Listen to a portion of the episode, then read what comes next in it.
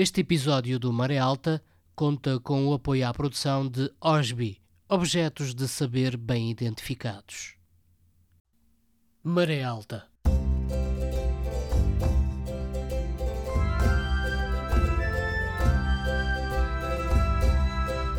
Na madrugada do dia 25 de abril, o movimento das Forças Armadas Portuguesas estabeleceu o controle da situação política em todo o país, proclama à nação o seu propósito de a libertar de um regime que a oprime há longos anos e de levar a cabo um programa de salvação do país e de restituição das liberdades cívicas de que vem sendo privado.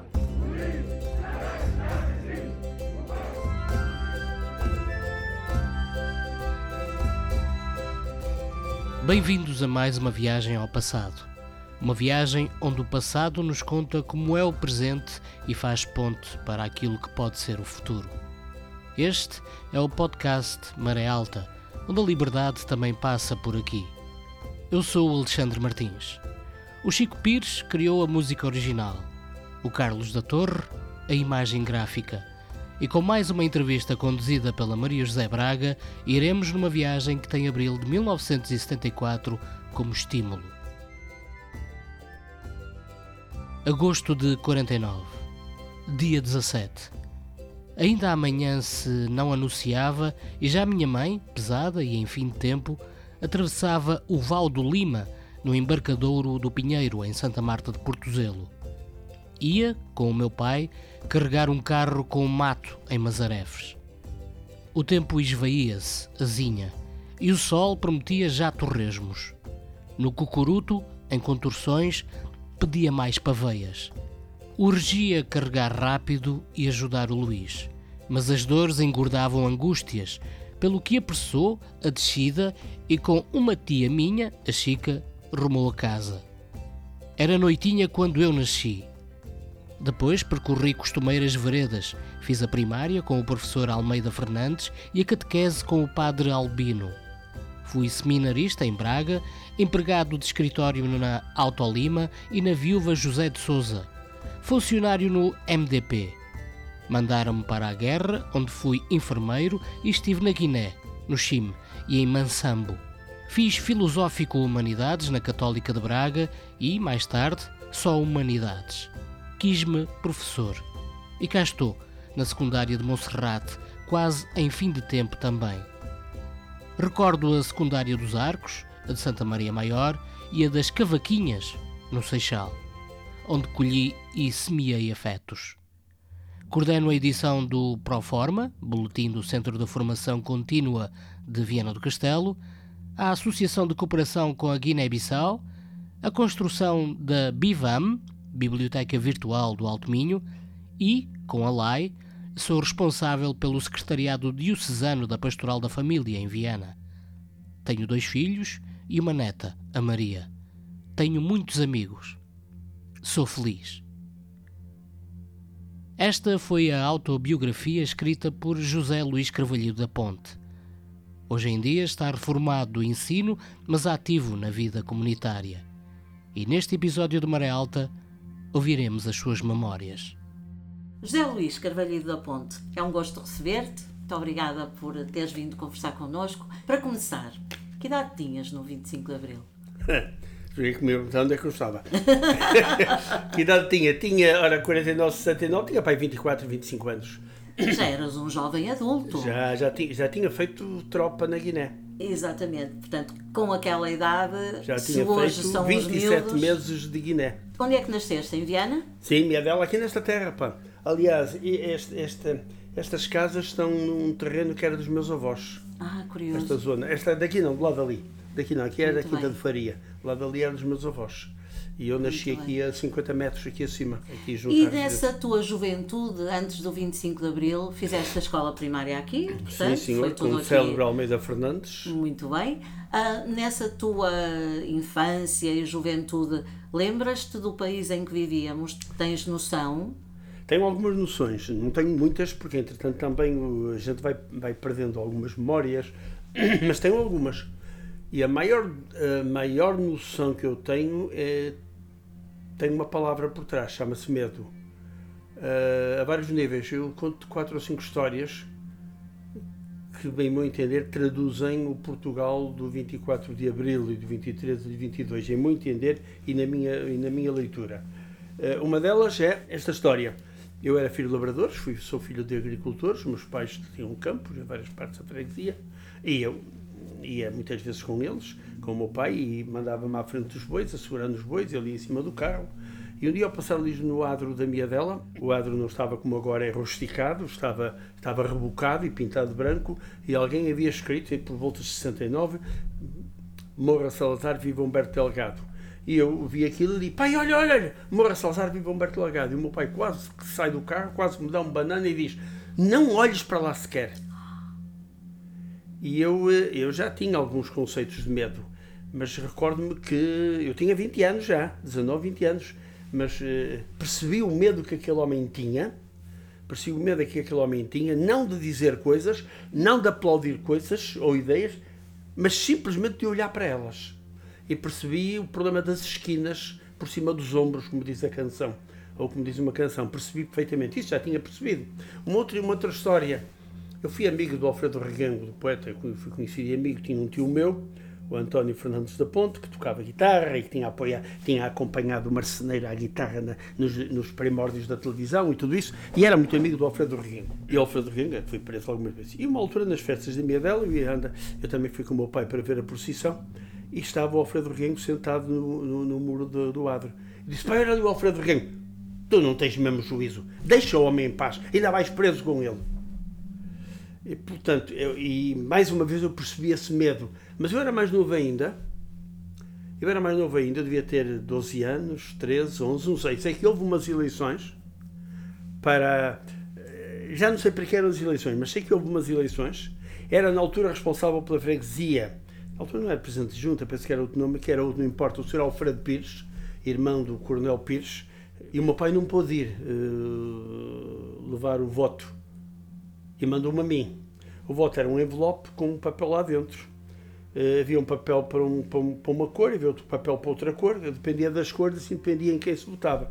E recordo-me de ver o Alfredo, Alfredo Pires, que esteja em paz e sossego, a pôr o envelope contra uma luz para ver a cor lá dentro do papel. Eu cheguei a casa ao meu pai e dizia Pois, eu sei.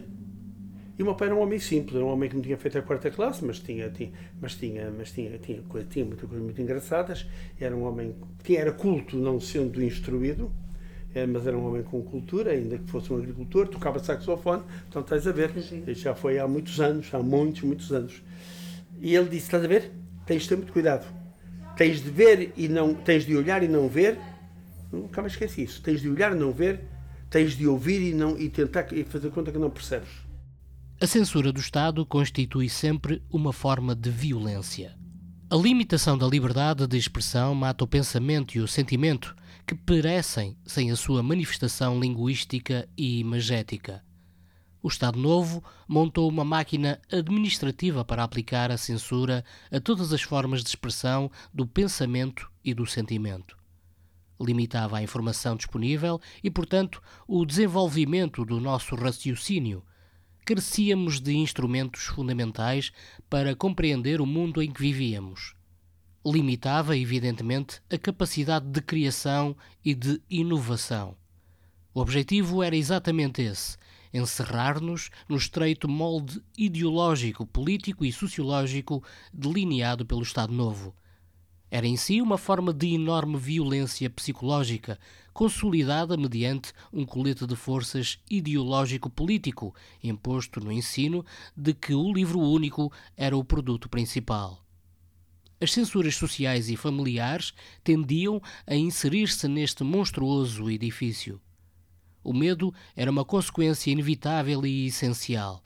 Medo da ostracização, da perda do emprego, da prisão e da solidão. Induzia a obediência e a submissão a uma autoridade inquestionável.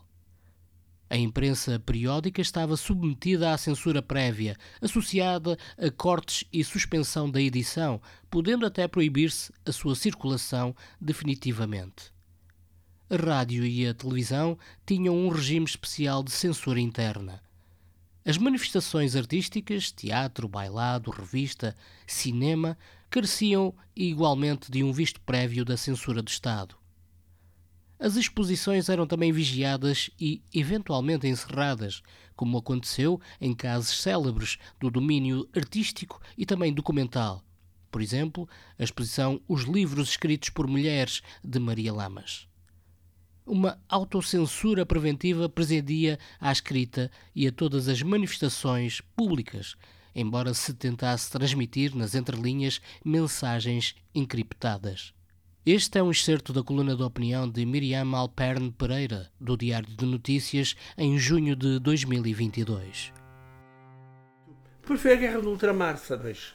A Guerra, a guerra do Ultramar estava mandou... lá no teu horizonte, não é? Tu sabias que havia um serviço militar sabia, e uma guerra. Sabia. Mas a guerra era uma dor de cabeça para nós todos. Muitos fugiram à guerra, naturalmente. Eu não fui capaz de fugir, nem tinha uma família que apoiasse a fuga, até por medo. Eu acho que a palavra que traduz o, o Portugal de 24 de Abril é o medo. É o cinzentão. É um país cinzento e, e, e um país com medo. Uh, Miserável também, muita eu sou, eu sou católico, apostólico romano e sou praticante. e sou praticante. Mas pontificava Deus, Pátria e Família, como sabemos. Era uma forma cega de, de pensar Deus, era uma forma cega de pensar a pátria, pensar a família. E, portanto, era esta trilogia que nos dominava. Mas dominava de uma forma cega, de uma forma obsoleta. São coisas que eu defendo. Que hoje defendo abertamente. Não é? Sou cristão, católico, praticante. Defendo a família abertamente e defendo o meu país. Hoje não um país fechado, mas um país na Europa, mas não importa. Mas naquela altura era uma forma cega. Quer dizer, o que quer que fizéssemos, e eu sentia isso, era tido como uma ofensa ou a Deus, ou à família, ou à pátria. E, portanto, cilindrou com a gente. Tem um outro exemplo, querem ver?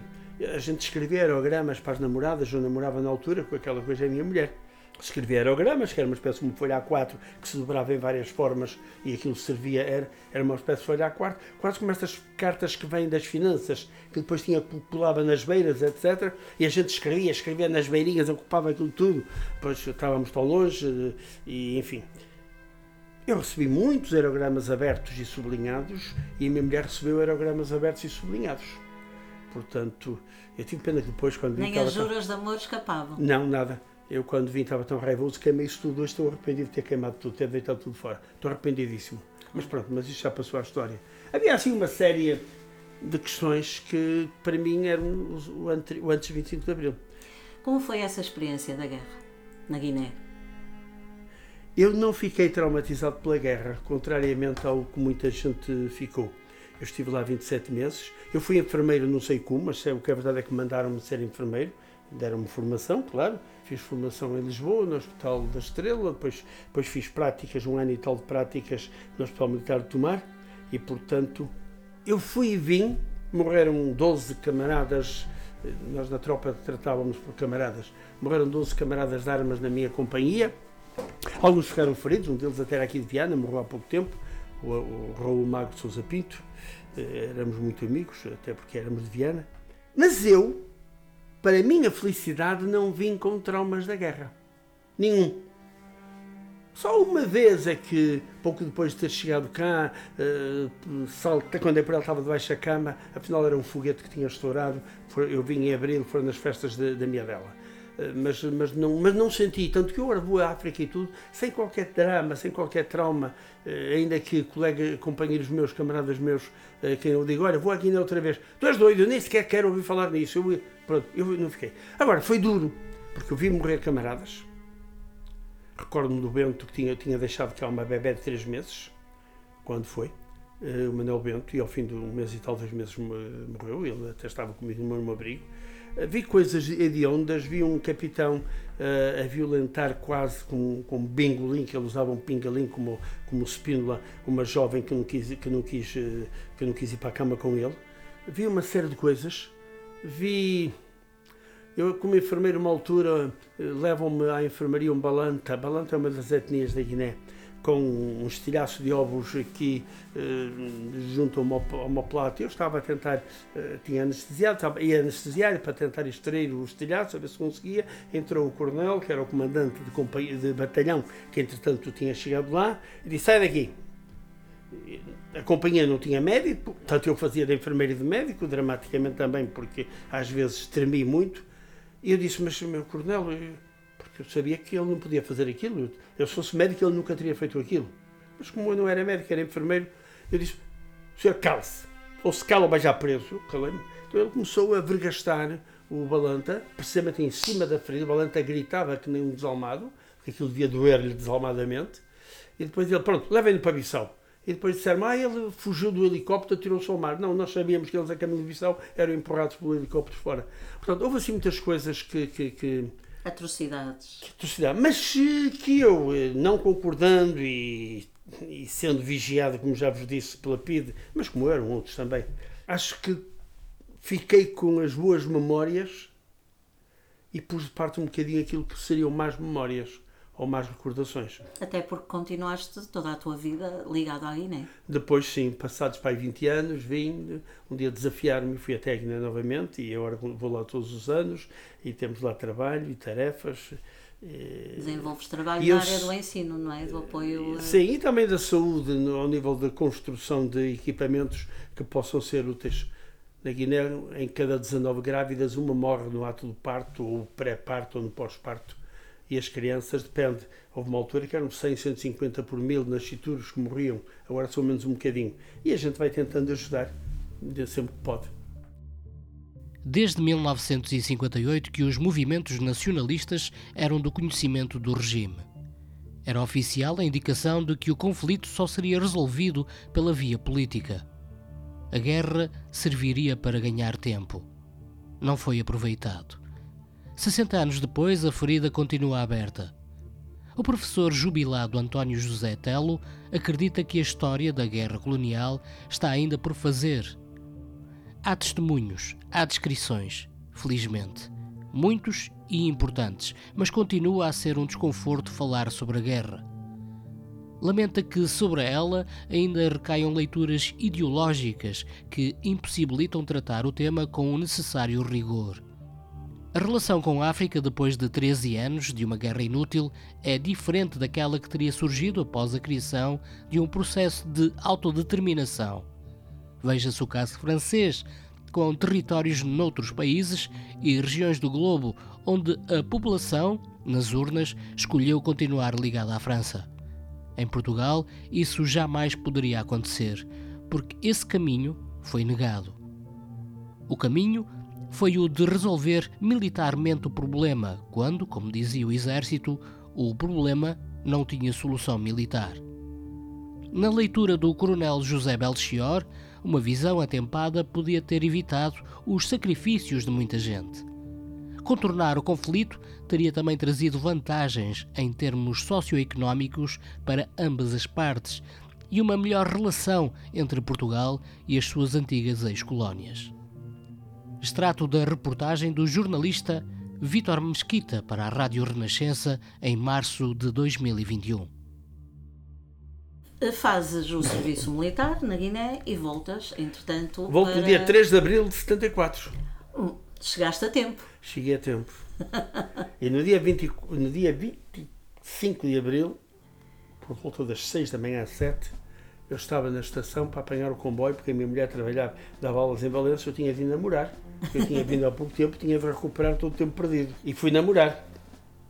Fui para Valença, para na altura Vila de Valença. Já, na altura já tinhas acabado o curso, desculpa, Zé Luís. Não. Não. Sentei-me lá no, no Café Portugal, um café ali ao fundo de, de, de uma rua, eh, enfim, num, num largo, perto da Câmara, etc. Sentei-me no Café Portugal, estava a ler um livro, tenho isto muito presente, já contei isto várias vezes estava a ler um livro, entanto, está a dar a televisão, eu tinha ligado à televisão galega, e eu disse assim, golpe de Estado em Portugal. Ah, espera aí, golpe de Estado em Portugal. Não sabem ainda muitas coisas, no grupo militar está... Opa, aquilo foi encheu-me de alegria. Recordo-me que, passado meia hora, saí para a rua e vim a cantarolar e a valericar. E há uma senhora ali, que logo à saída do café, numa loja ali à esquerda, que diz: O que é que foi, rapaz? O que é que estás a cantar? O fascismo acabou. Deram cabo das filhas da puta todos. E a mulher, oh rapaz, tu é maluco, tu é maluco, fechou a porta e fugiu. Novamente o medo. Isso no dia 25 No dia 25 mesmo. Novamente o medo. Depois, pronto, foi, foi acompanhando, mas, mas tipo, foi esse contato que eu tive. mas novamente o medo eu senti, é claro, porque eu tinha, tinha feito guerra, tinha, feito, tinha estado na Guiné, tinha, não me trouxe traumas, mas tinha visto coisas que não me agradaram, que me incomodaram, que me magoaram como ser humano. E, e saí dali. É claro que eu saí nem pensar que aquilo podia fracassar. E se fracassasse eu podia apanhar, na, na, na, podia apanhar né? mas não, saí todo contente a saltitar. E a mulher, eu quando sei que disse uma asneira. E, e, pronto, e ela, e ela fechou a porta mesmo. Ela já devia ter ouvido qualquer coisa, porque ela não fechava logo. Fechou a porta. Oh, pá, tu é maluco, tu é maluco. Fechou a porta. E eu vim a saltitar quase, quase, quase até cá fora das muralhas. De alegria. Portanto, eu estava. Como é que foi esse dia então? Foi um dia. Depois, não, depois como? foi um dia de dúvidas. Isto é sério, não é sério, como é? Depois foi um dia de dúvidas. Eu acho que não foi só dúvidas para mim, foi dúvidas para todo um povo. Foi um dia de dúvidas, não havia certeza. Para mim, não havia certezas absolutas, não é? Acho que foi um dia de dúvidas. Aliás, e a prova é que, até tirarem o Marcelo do convento do Carmo e até isso tudo, as coisas não estavam tão seguras quanto isso. Parecia que não estavam tão seguras quanto isso. Mas foi um dia de dúvidas. E quando a minha mulher chegou, eh, também ela, eu tinha, eu tinha 25, ela tinha 23, eu disse: Olha, um golpe de Estado. Ela, golpe de Estado, maluco, pensas que havia um golpe de Estado agora? Houve um golpe de Estado? Houve. Então, olha, os militares. Mas ela ficou assim. Mas eu fiquei mais entusiasmado, eu acho que ela não acreditou muito. Eu fiquei mais. Até porque o pai era polícia eh, e, portanto, as coisas. Sim. Eh, o ambiente era outro. Depois, entanto, dia a dia, a gente foi, foi, foi acalentando a ideia e depois também se fizeram coisas malucas eh, depois do 25 de Abril, claro. Conta-nos lá, logo a, a seguir ao, ao 25 de Abril, Entretanto, no dia 26 já se sabia o que tinha acontecido, já havia mais certezas. Como é que viveste esses dias? Estiveste ativo em alguma frente? Estiveste mais observador? Na altura nós juntávamos, eu nunca fiz parte, parte oficial de nenhum partido. Eh, nunca me entusiasmei por isso. Estive ligado ao MDP eh, muito tempo. Estive indiretamente ligado ao MES. Eh, enfim, andei por aí. Mas ativo como ativista, não, nunca estive uh, muito diretamente. Agora, participava ativamente, também andei a pintar paredes, nem mais um soldado para a África. Uhum. De alguma forma estou um bocado arrependido, porque acho que as coisas deviam ter sido feitas de outra forma. Mas na altura uh, o dique tinha arrebentado, a água tinha de correr para qualquer lado e, portanto, era para esse lado que ela corria. Então também andei a pintar paredes, mais um soldado para a África. Uh, Recordo-me quando foi aquele, aquele tempo quente, o verão quente, que incendiaram as sedes do Partido Comunista em várias zonas que eu e várias gente desta cidade, o Tiago Delgado, o falecido Raimundo, muita outra gente, andávamos quase em grupo a ver como é que, como é que as coisas aconteciam. Quando uma vez estávamos sentados na Praça da República, não, ela não tinha o formato tinha agora, os carros ainda circulavam, e de, repente, era, e de repente tinha a plataforma central, sim, sim. e de repente passa uma, uma Diane a dar as voltas, nós pensamos, epá, são fascistas e já nos estávamos a preparar para levantar para, para a bola a Diane, mas os gajos da Diane pararam e começaram, viva a revolução, não sou nada, quero, vamos ter calma. Também recordo essas coisas. Depois fui vivendo um bocadinho, não de uma forma organizada, porque eu não estava ligado a nenhum partido e recusei-me sempre estar ligado a qualquer partido, não de uma forma organizada, mas fui, mas fui vivendo ativamente os ideais da Revolução e fui participando ativamente. Tanto assim que fundei um grupo de teatro em 76, o Grupo Cênico da Miadela, em 70 e... Não, eu tinha um grupo de teatro, já tinha sido fundado em 67, ainda antes do 25 de Abril, e uma das primeiras peças que nós ensaiamos depois do 24, do 25 de Abril foi uma peça de António Larreta que falava da guerrilha da guerrilha na América Latina dos Tupamaros. E foi precisamente o, o João Tupamaro do António Larreta. E recordo-me ter escrito também uma peça, Crónica de uma Aldeia, que eu escrevi, em que falava um bocadinho da, da vida uh, dos agricultores e da vida das mulheres que iam vender à feira, como a minha mãe, que ia vender à feira ao mercado todos os domingos, ou todas as seis e domingos, e da forma dura como as coisas aconteciam naquele momento. E, portanto, isso tem a ver com o facto de eu estar, ter estado na tropa e, embora ter estado na tropa, eh, não ter fugido, ter estado de forma consciente, e tem a ver também com a minha adesão aberta à, à Revolução, naturalmente. E estive, estive com Alfredo Reguengo na primeira comissão administrativa. Eu não fazia parte da comissão administrativa, mas estava abertamente com ele na comissão administrativa da Junta de Freguesia da Miadela. Ele foi, logo depois de 25 de Abril, foi o primeiro coordenador, penso que era assim que se chamava, não tenho certeza. Houve uma coisa também dele que me marcou muito, que foi quando foi preciso escolher um título para um, para um boletinzinho da junta da freguesia, ele disse, estávamos à procura de nomes, que nomes, alguns nomes muito revolucionários, muito para ele disse, não, nós todos, porque nós todos estamos nisto, isto só, só vai para a frente com nós todos. E achei muita graça aquela, aquela, aquela, aquela forma dele. Isto é, tem de ser uma luta de nós todos e não de apenas deste ou daqueles ou daqueles outros. Portanto, vivi isso assim, desse jeito. Tive algumas dores, nem sempre concordei com tudo o que foi acontecendo, naturalmente, eh, não é? Não concordei de forma nenhuma, mas isso foram as dores do crescimento de uma, de uma claro, democracia. Claro.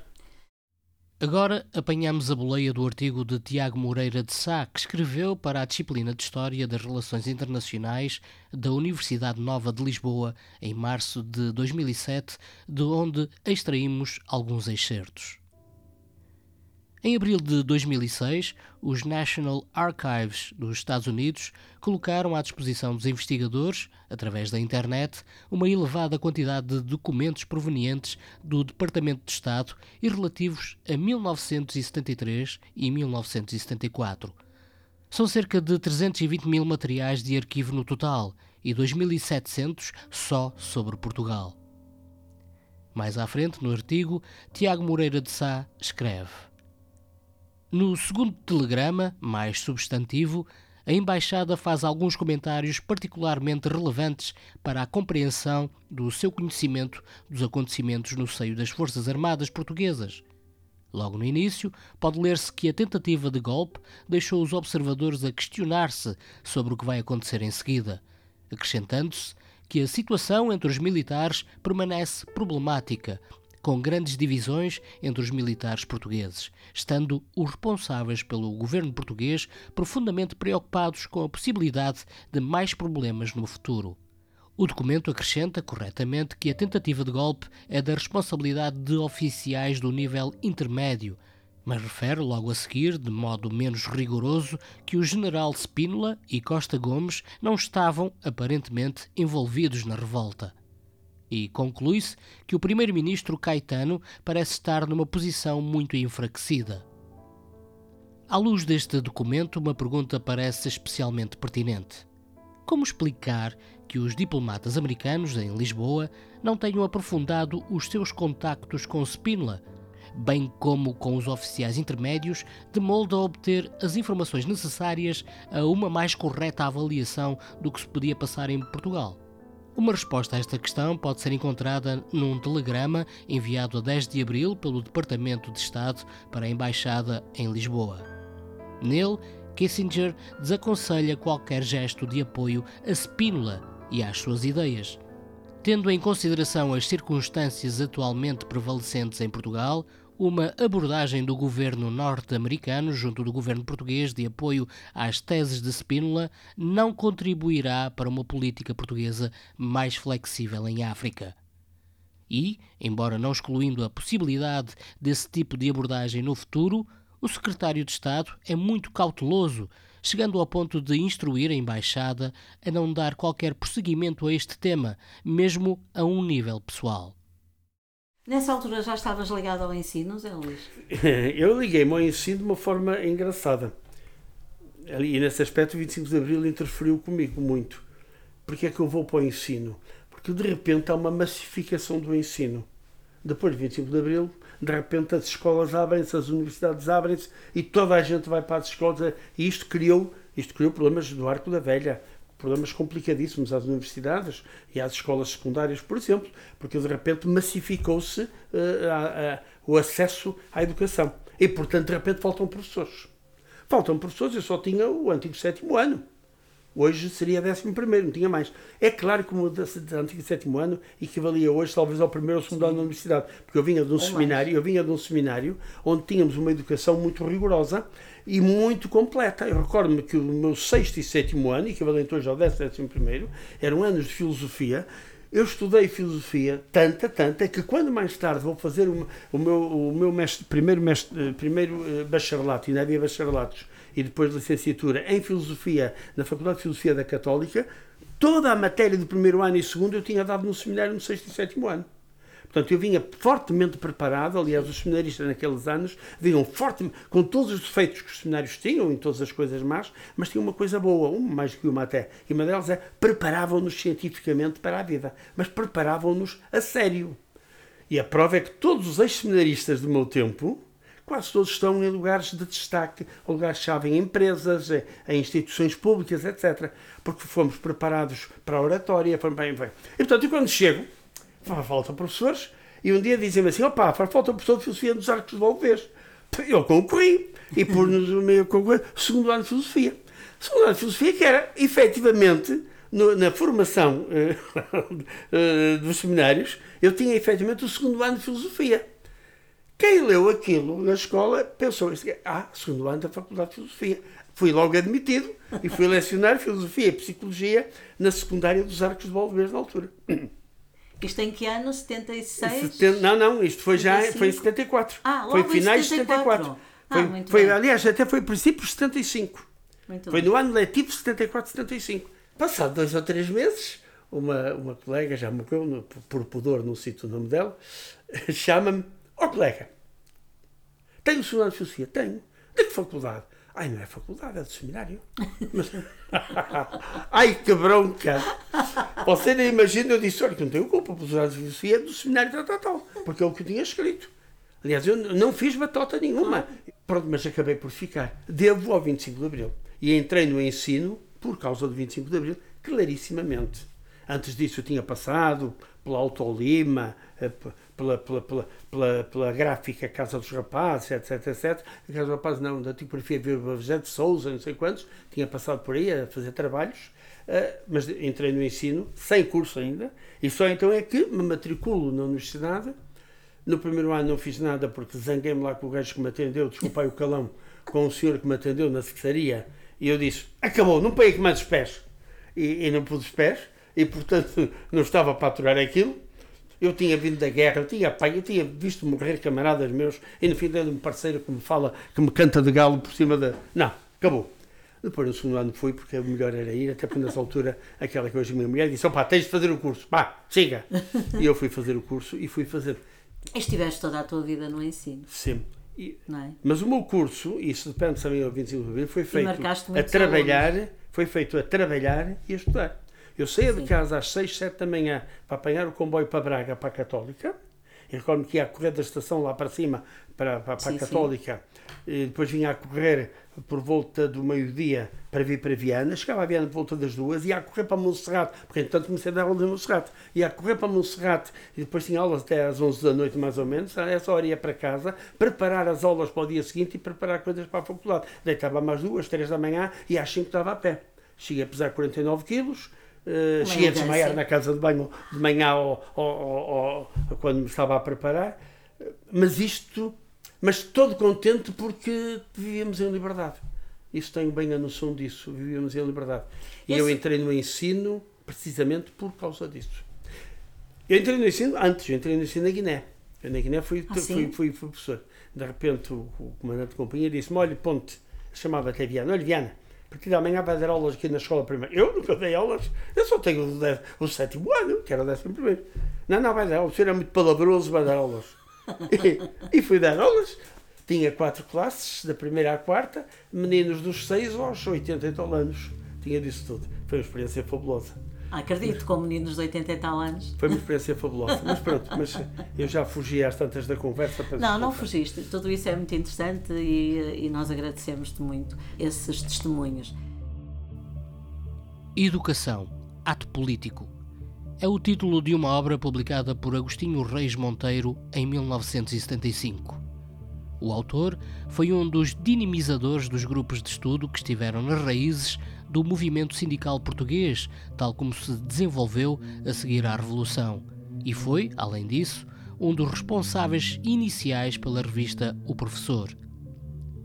O referido título sintetiza de forma exemplar aquela que foi uma das principais características dos discursos educativos do período revolucionário, ou seja, o entendimento da educação e da política como domínios imbrincados um no outro. As práticas educativas seriam também, à luz desse olhar, práticas eminentemente políticas. Na verdade, num período de intensa mobilização, como foi o período revolucionário, a política era entendida como transversal a todos os domínios da vida social. De acordo com Stephen Storr, a educação, num período de mobilização, vê-se altamente politizada. São abundantes os excertos que confirmam essa asserção. Em O Professor, Filomena Leal, em maio de 1975, defende que o professor deve assumir uma perspectiva política, manifestando-se ela própria favorável a uma política geral antimonopolista e anti-latifundiária. Para a autora, a questão fundamental com que cada docente se deve confrontar é a seguinte: ao lado de que classe social se coloca a ação pedagógica? Em artigo não assinado do mesmo periódico, fala-se do socialismo que estamos a construir, e noutro artigo desse mesmo número, Matilde Bento, em julho de 1975, apela à concretização de uma revolução socialista. Severo de Melo, em fevereiro de 1976, por seu lado, alerta-nos para a necessidade de se combaterem duas ilusões a ilusão pedagogista e a ilusão apoliticista, pela qual a escola nada teria a ver com a política. Em contraponto à primeira das ilusões, o autor afiança que a escola, por si só, nunca é nem foi capaz de dar resposta aos problemas e anseios da comunidade, mas deve competir à escola ajudar o processo revolucionário.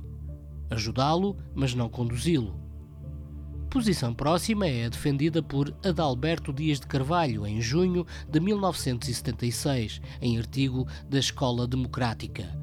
Para que o professor esteja empenhado na tarefa de transformação da escola, ele tem de estar, antes de mais, empenhado na tarefa de transformação da sociedade dentro da qual a escola evoluirá.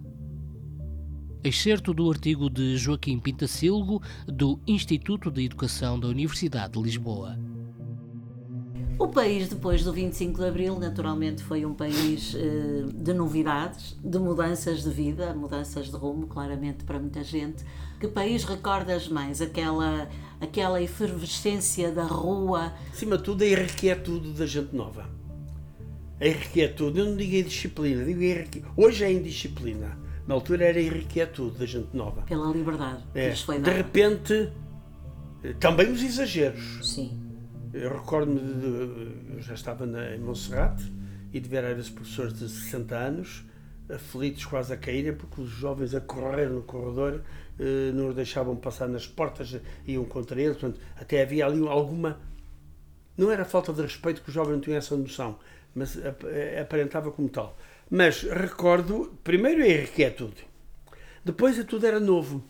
De repente muitas coisas que nos eram proibidas passaram a ser permitidas eu recordo-me de ver o. Penso que era o Joaquim Letria na televisão, pouco depois do 25 de Abril, dizer assim: Bom, tenho de aprender a escrever novamente. E é verdade, porque até ali ele escrevia sob o lápis da censura: opa, o lápis vai cortar isto ou não vai? Então tinha de ver o que é que dizia, e a partir dali ele já podia dizer tudo. E nas escolas eu senti isso também. Uh, eu, antes, eu antes, como aluno, como aluno, e mesmo como professor não, mas como aluno, como professor, porque eu só tinha sido professor na Guiné. Como aluno, eu sentia que nós chegávamos a uma porta, parávamos, deixávamos passar os mais velhos, os professores, os empregados, fosse quem fosse. Uh, enfim, tínhamos uma série. Não entrávamos na sala sem o professor dar ordens, não fazíamos nem aquilo. E de repente tudo isto cai. De repente tudo isto cai. Por outro lado, de repente a escola fica super lotada. E estava tão superlotada que tínhamos um colega, que era o Dr. Calvé Magalhães, que a certa altura propõe, numa reunião geral de professores, ele propõe. Eu sugiro que os corredores tenham uma, um risco a meio e que haja sinais de trânsito para que saibamos para que lado devemos andar. Mas ele tinha aquilo a sério. Quando o professor vinha para a sala de aula, a reboada era tanta pelos, pelas escadas acima que o professor raramente chegava a tempo e horas à sala porque não tinha hipótese uma. E nem eram os alunos nem faziam aquilo de propósito. Eles iam Porque de repente o ensino massifica-se e toda a gente é obrigada a ir até o sétimo ano e depois até o décimo segundo, toda a gente é obrigada a ir para o ensino. E as escolas não estavam preparadas para isso. Ao nível social também, antes disso já tinha havido revoluções. Eu sou do tempo do baile da gravata em Viana. O baile da gravata. Sim, bailes da gravata, em que nós íamos para bailaricos, em garagens, etc., só com uma gravata. Ah, muito bem. Tá, não era, íamos era o dress Não code. íamos nus, era só a gravata.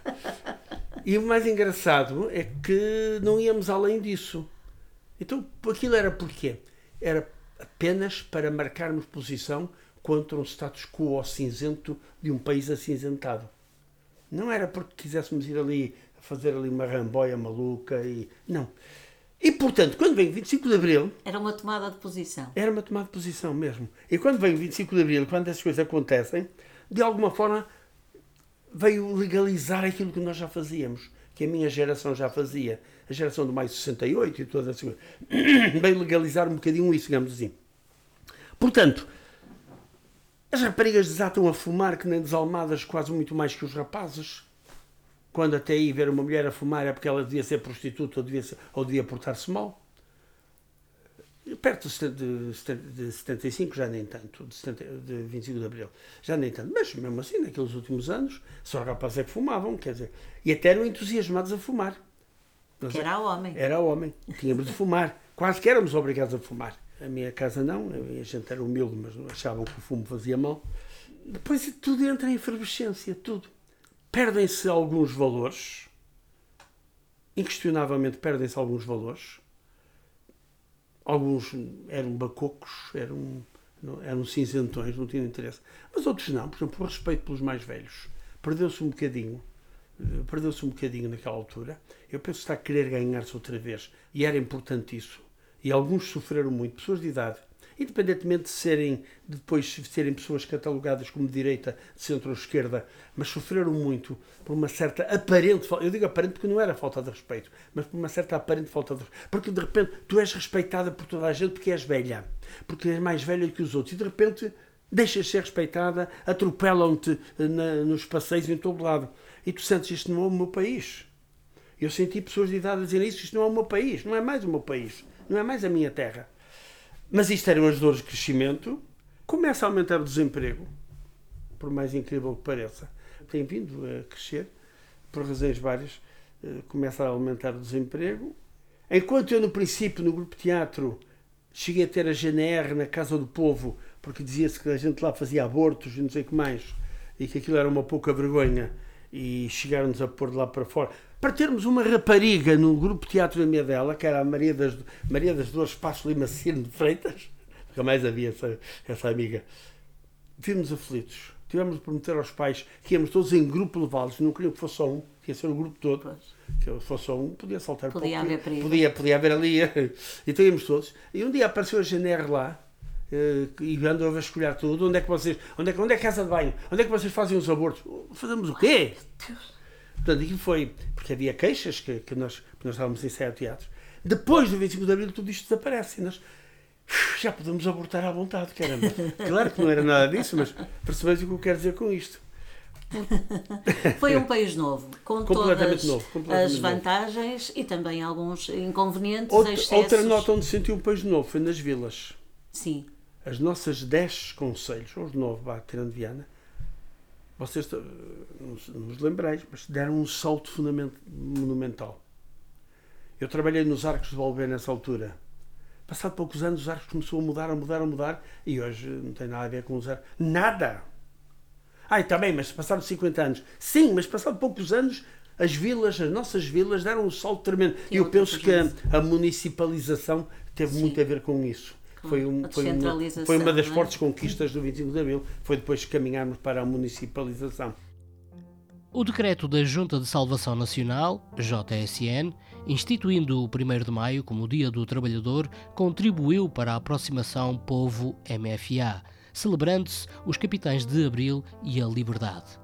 Mas o processo revolucionário em curso, o PREC, ia ser marcado por tensões político-ideológicas, refletidas na rápida sucessão dos governos provisórios e na pluralidade de partidos políticos surgidos à direita e à esquerda. As divergências em torno das eleições constituintes, propostas pelo MFA para 25 de abril de 1975, levaram à demissão de Palma Carlos, o chefe do primeiro governo provisório que as queria adiar, apesar de ter tido o apoio de Spínola, agora Presidente da República. Por sua vez, Spínola foi demitido pelo MFA por não aceitar a descolonização nos termos do MFA e por ter apelado à maioria silenciosa, que é conservadora e que tentou introduzir armas em Lisboa no 28 de setembro. A presidência da República foi entregue a Costa Gomes, que apoiava o programa do MFA. Vasco Gonçalves, à frente do governo provisório, pode prosseguir a descolonização e instituir a liberdade sindical, a greve, o salário mínimo nacional, a redução das horas de trabalho e o subsídio de desemprego. O golpe militar de Spínola, a 11 de março de 1975, acabou por provocar maior inflexão à esquerda. Criou-se o Conselho da Revolução e a Assembleia do MFA estabeleceu-se o Pacto MFA-Partidos, que obrigava a incluir as conquistas de abril na Constituição. Decretaram-se as nacionalizações. Reconheceu-se o poder popular. Os excessos cometidos em nome da liberdade provocaram a fuga de proprietários e capitais e acentuaram as divergências no seio do MFA. Vasconcelos defendia o socialismo revolucionário. Otelo, o socialismo autogestionário de extrema-esquerda e Melo Antunes, a democracia pluralista. As eleições de 25 de abril de 1975, as primeiras com sufrágio universal, decorreram com elevado civismo e forte adesão. Venceu o Partido Socialista, que dirigiu a redação da Constituição, devendo conciliar as propostas dos partidos políticos eleitos mais à esquerda, o MDP e PCP, e à direita, PPD e CDS. A reforma agrária, decretada por Vasco Gonçalves em julho de 1975, legitimou as unidades coletivas da produção ligadas ao PCP e gerou uma onda de manifestações e assaltos a sedes de partidos à direita e à esquerda e deixou o país à beira da guerra civil. O verão quente. A intervenção de Melo Antunes, em defesa da democracia, levou Costa Gomes a nomear outro governo provisório para conciliar MFA, PCP, PS e PPD. O PREC terminou a 25 de novembro de 1975, quando Ramalhianes travou o golpe da esquerda militar radical, gerando-se um ambiente mais democrático para concluir a Constituição aprovada a 25 de abril de 1976. Deixa-me voltar ao ensino, porque no fundo Siga. é a tua Foi uma vida. vida, 42 anos. Exatamente, e o ensino sofreu muitas alterações. Democratizou, ótimo, mas hoje em dia vive uma crise com, eh, eh, que suscita muita preocupação. Como é que vês eh, o ensino hoje? O ensino começou a apanhar machadadas com o falecido ministro uh, Veiga Simão. Ele, cheio de boas intenções, e porque estou convencido que estava cheio de boas intenções, licealizou todo o ensino. Deixou de haver escolas industriais e comerciais, passou a haver tudo escolas secundárias, mas todas com a matriz dos antigos liceus. E esta licealização do ensino foi das piores coisas, foi talvez, foi talvez ele não se, não se terá percebido disso, mas foi talvez a maior machadada que a educação eh, levou neste país. E a prova é que hoje, foi preciso criar depois escolas profissionais de propósito, etc., para fazer aquilo que as escolas industriais e comerciais faziam, que era criavam efetivamente mecânicos, eletricistas, estucadores, etc., etc. E empresas como os estaleiros navais, com todos os defeitos que pudessem ter ou não, sobreviveram porque das escolas, nomeadamente da, da, da Industrial e Comercial de Ano Castelo, saíram bons eletricistas, bons mecânicos, bons serralheiros, bons estucadores. Essa foi a primeira machadada. Depois a segunda machadada, mas esta era desnecessária. Esta não tinha sido necessária, sinceramente. As outras, provavelmente sim, com a massificação do ensino e a, e a, e a obrigatoriedade, primeiro de fazer o sétimo, primeiro, já, muito, já ainda no tempo de, de Marcelo Caetano Salazar, de fazer a quarta classe. E por isso a Janeira ia à casa se soubesse que o filho de não aparecia na escola. Pronto. E até aí eu achava bem, era uma forma de obrigar as pessoas a mandar os filhos à escola. Depois, fazer o sétimo ano. Sétimo ano, que é hoje, é hoje, é hoje sétimo ano mesmo, não? Na altura era o segundo ano, era o terceiro ano do ciclo, assim nós lhe chamávamos, quinto, sexto e sétimo. Mais tarde o nono, obrigatório fazer até o nono, e depois mais tarde o décimo segundo. Isto vem trazer milhares de jovens às escolas e vem aumentar muitas escolas. Em paralelo com este aumento das escolas, não há um grande aumento da dotação de equipamentos nas escolas. Por razões várias, o dinheiro não chega para tudo. Em paralelo com tudo isto, nós temos vários ministros que de alguma cuja prática de alguma forma desautoriza o, comportamento, o, o poder dos professores.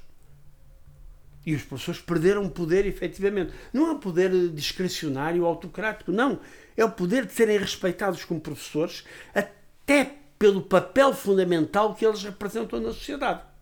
E quem deu a última machadada foi a Maria de Lourdes Rodrigues, inquestionavelmente.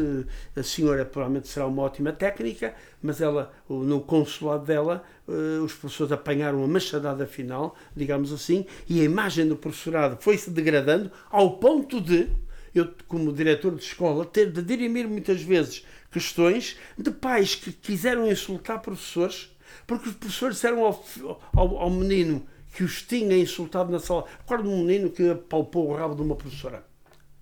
E a professora não teve problema de pô-lo fora da porta e disse: Vou participar de ti. Passado dois dias, o pai, a mãe desse jovem, aparece-me na escola e a discutir comigo. A professora não tinha nada que pôr o menino fora da sala. Eu disse: Pois, mas o menino foi incorreto. Inclusive, apalpou a professora. Se apalpou é porque ela deixou. Portanto, eram coisas desse género.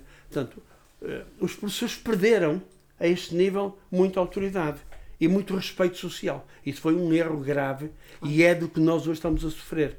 E nós vamos voltar a uma época em que provavelmente vão ter acesso ao ensino pessoas sem formação adequada. Eu, quando entrei, entrei sem formação adequada. Tinha muita mais formação do que hoje tenho o pessoal, porque eu vinha de um seminário, mas entrei sem formação adequada, pedagógica, etc. Lá me fui desenrascando e acho que me desenrasquei bem. Mas fui. Mas hoje vão voltar. Porquê? Porque quem é que quer ir para professor? Hoje só vai para professor que não tem mais nada que fazer. É verdade. A não ser alguns que têm mesmo vocação e querem mesmo ser professores. Se não é, olha, vou, ao menos ali tem um emprego, pronto, vou. E isso não é bom. E não é bom até porque os pais não têm tempo para estar com os filhos e um tempo de qualidade para estar com os filhos. Os pais não sabem metabolizar toda a informação que as mass média lhes tra transmitem aos filhos né? as televisões, eh, os telemóveis, eh, os iPods e iPads e essa coisada toda, os pais não sabem, por mais que queiram, não é fechando isso tudo que, que controla o menino, é preciso ensiná-lo a metabolizar a informação que lhe vem, eh, de, de, que lhe vem dos vídeos, que lhe vem disso tudo. Eu vejo pelo meu neto, ele consome vídeos no telemóvel de manhã até à noite, e é preciso a gente dizer-lhe coisas e ajudá-lo a metabolizar aquilo e, e a separar o que é trigo do que é joio e os pais, a maior parte deles, ou não sabe ou não pode, porque não têm tempo sair tanto para trabalhar. E quem é que pode e deve fazer isso? É a escola. A escola não deve substituir-se à família, mas uma vez que a família não pode, que a escola faça isso. E essa é uma conquista do 25 de Abril. Aprender a pensar. É isso. Aliás, a Unesco definiu para o século XXI quatro, quatro pilares para a educação: aprender a ser, é a dimensão ontológica do ser humano, aprender a, a, estar com, é a dimensão sociológica, é o companheirismo, é a sociabilidade. Aprender a fazer é a dimensão pragmática e aprender a aprender, que é aprender a estudar, aprender, aprender a refletir. Mas as escolas, por razões várias, por imposições ministeriais, por imposições de programas caducos, têm apostado essencialmente no aprender a aprender. E têm esquecido muito o aprender a ser ou aprender a estar com. Tem esquecido um bocado isto por imposições. Os professores não têm culpa, muita culpa nisto. É todo um sistema que os. E agora, e agora, e agora ainda bem que eu saí em tempo, em tempo útil. Uh, e agora, com toda a burocracia a que eles estão sujeitos. Portanto, eu hoje preocupa-me o ensino, preocupa muito, sinceramente. Uh, eu depois, os meus netos andaram pelo ensino e a gente depois ouve coisas, e eu nunca comentei porque nesse aspecto fui sempre um pouco corporativo, reconheço. Nunca comentei com eles, com os netos, essencialmente, eh, aquilo que eu achava incorreto nos professores deles. Eles achavam, olha, o professor X fez isto, o professor Y fez aquilo. Eu calava-me, me lembro e dizia assim, meu Deus, não pode ser assim. Isto não tem de ser assim. E porquê? Porque chegam, chegam jovens licenciados à escola, alguns na área do português e dão erros ortográficos no quadro, eh, porque, pá, milhares coisas mas isto, isto é um sistema. Isto vai voltar, isto vai entrar nos carris. mas isto demora duas gerações, uma, duas gerações, não é de um momento para o outro. A Revolução fez isso, a Revolução foi um dique que rebentou e quase como um tsunami bem por aqui abaixo. E derrubou tudo que eram os valores e de alguma forma tentou impor, digamos assim, aquilo que eram os valores do, do maio de 68 e, e dos loucos anos 60, não é? Em que tudo aconteceu sem nós nunca. Porque ainda outro dia tive de fazer uma conferência em Valença sobre isso e que falei dos loucos, dos loucos anos, ou dos excessivos anos 60. E é engraçado, porque tudo acontece. A mini saia é dessa altura, os, o, o, o, os hippies são dessa altura. Uh, Make Love Not War. O Make Love Not War e os hippies e tudo isso são dessa altura. Uh, a internet aparece nessa altura com a palavra ARPANET e depois vem a internet. Uh, o pousar o homem na lua e é dessa altura, é dos anos 60. Os anos 60 foram loucos. Foram loucos. E, e, e, nós estávamos a ferver. A minha geração estava a ferver. Embora, pronto, mas a ferver. Depois veio mais 68 com o Jean Paul Sartre e com o Simone de Beauvoir e toda essa gente. E nós fervíamos, naturalmente. Fervíamos. E isto arrebentou em, em 25 de Abril. E, e, ninguém controlou muito bem isto.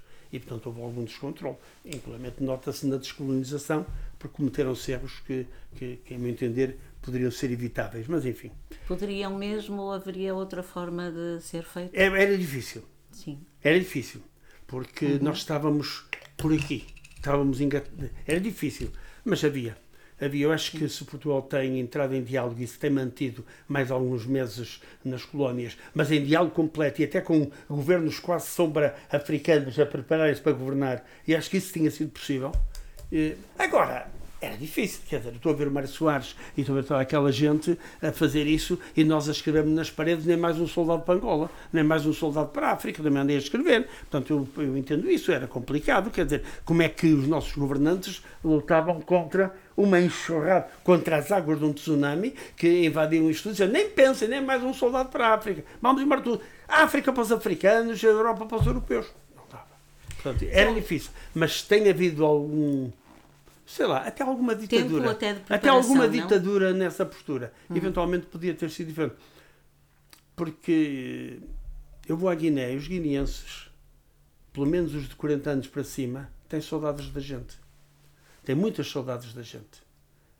E um dia um velhote, Malão Baió, já morreu, penso eu, já foi há 20 anos, estávamos numa reunião em Caixeu e ele levantou-se em, falou em Manjaco, alguém traduziu, e ele disse: Só uma coisa que eu não entendo.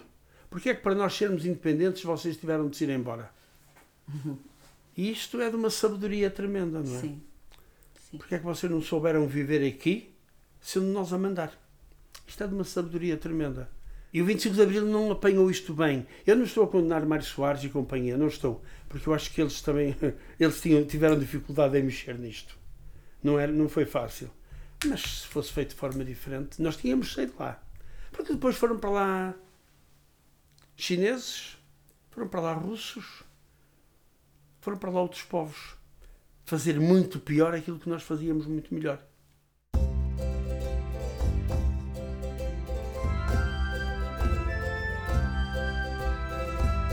Muito mais haveria a contar e a dizer, com certeza.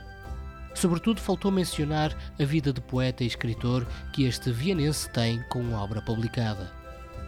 José Luís Carvalho da Ponte nasceu na Miedela, Viana do Castelo, em 1949.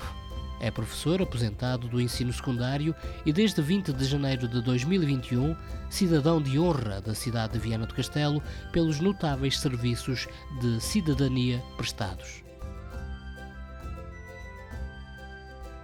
E assim termina mais uma Maré Alta. Todas as semanas, dois episódios sobre histórias do 25 de Abril de pessoas de Viana do Castelo ou ao Distrito ligadas que nos ajudam a pintar como foi a Revolução dos Cravos quando se comemoram os 50 anos de democracia. A entrevista foi de Maria José Braga, a apresentação e edição de Alexandre Martins, a imagem gráfica de Carlos da Torre e a música original de Chico Pires. Até ao próximo episódio.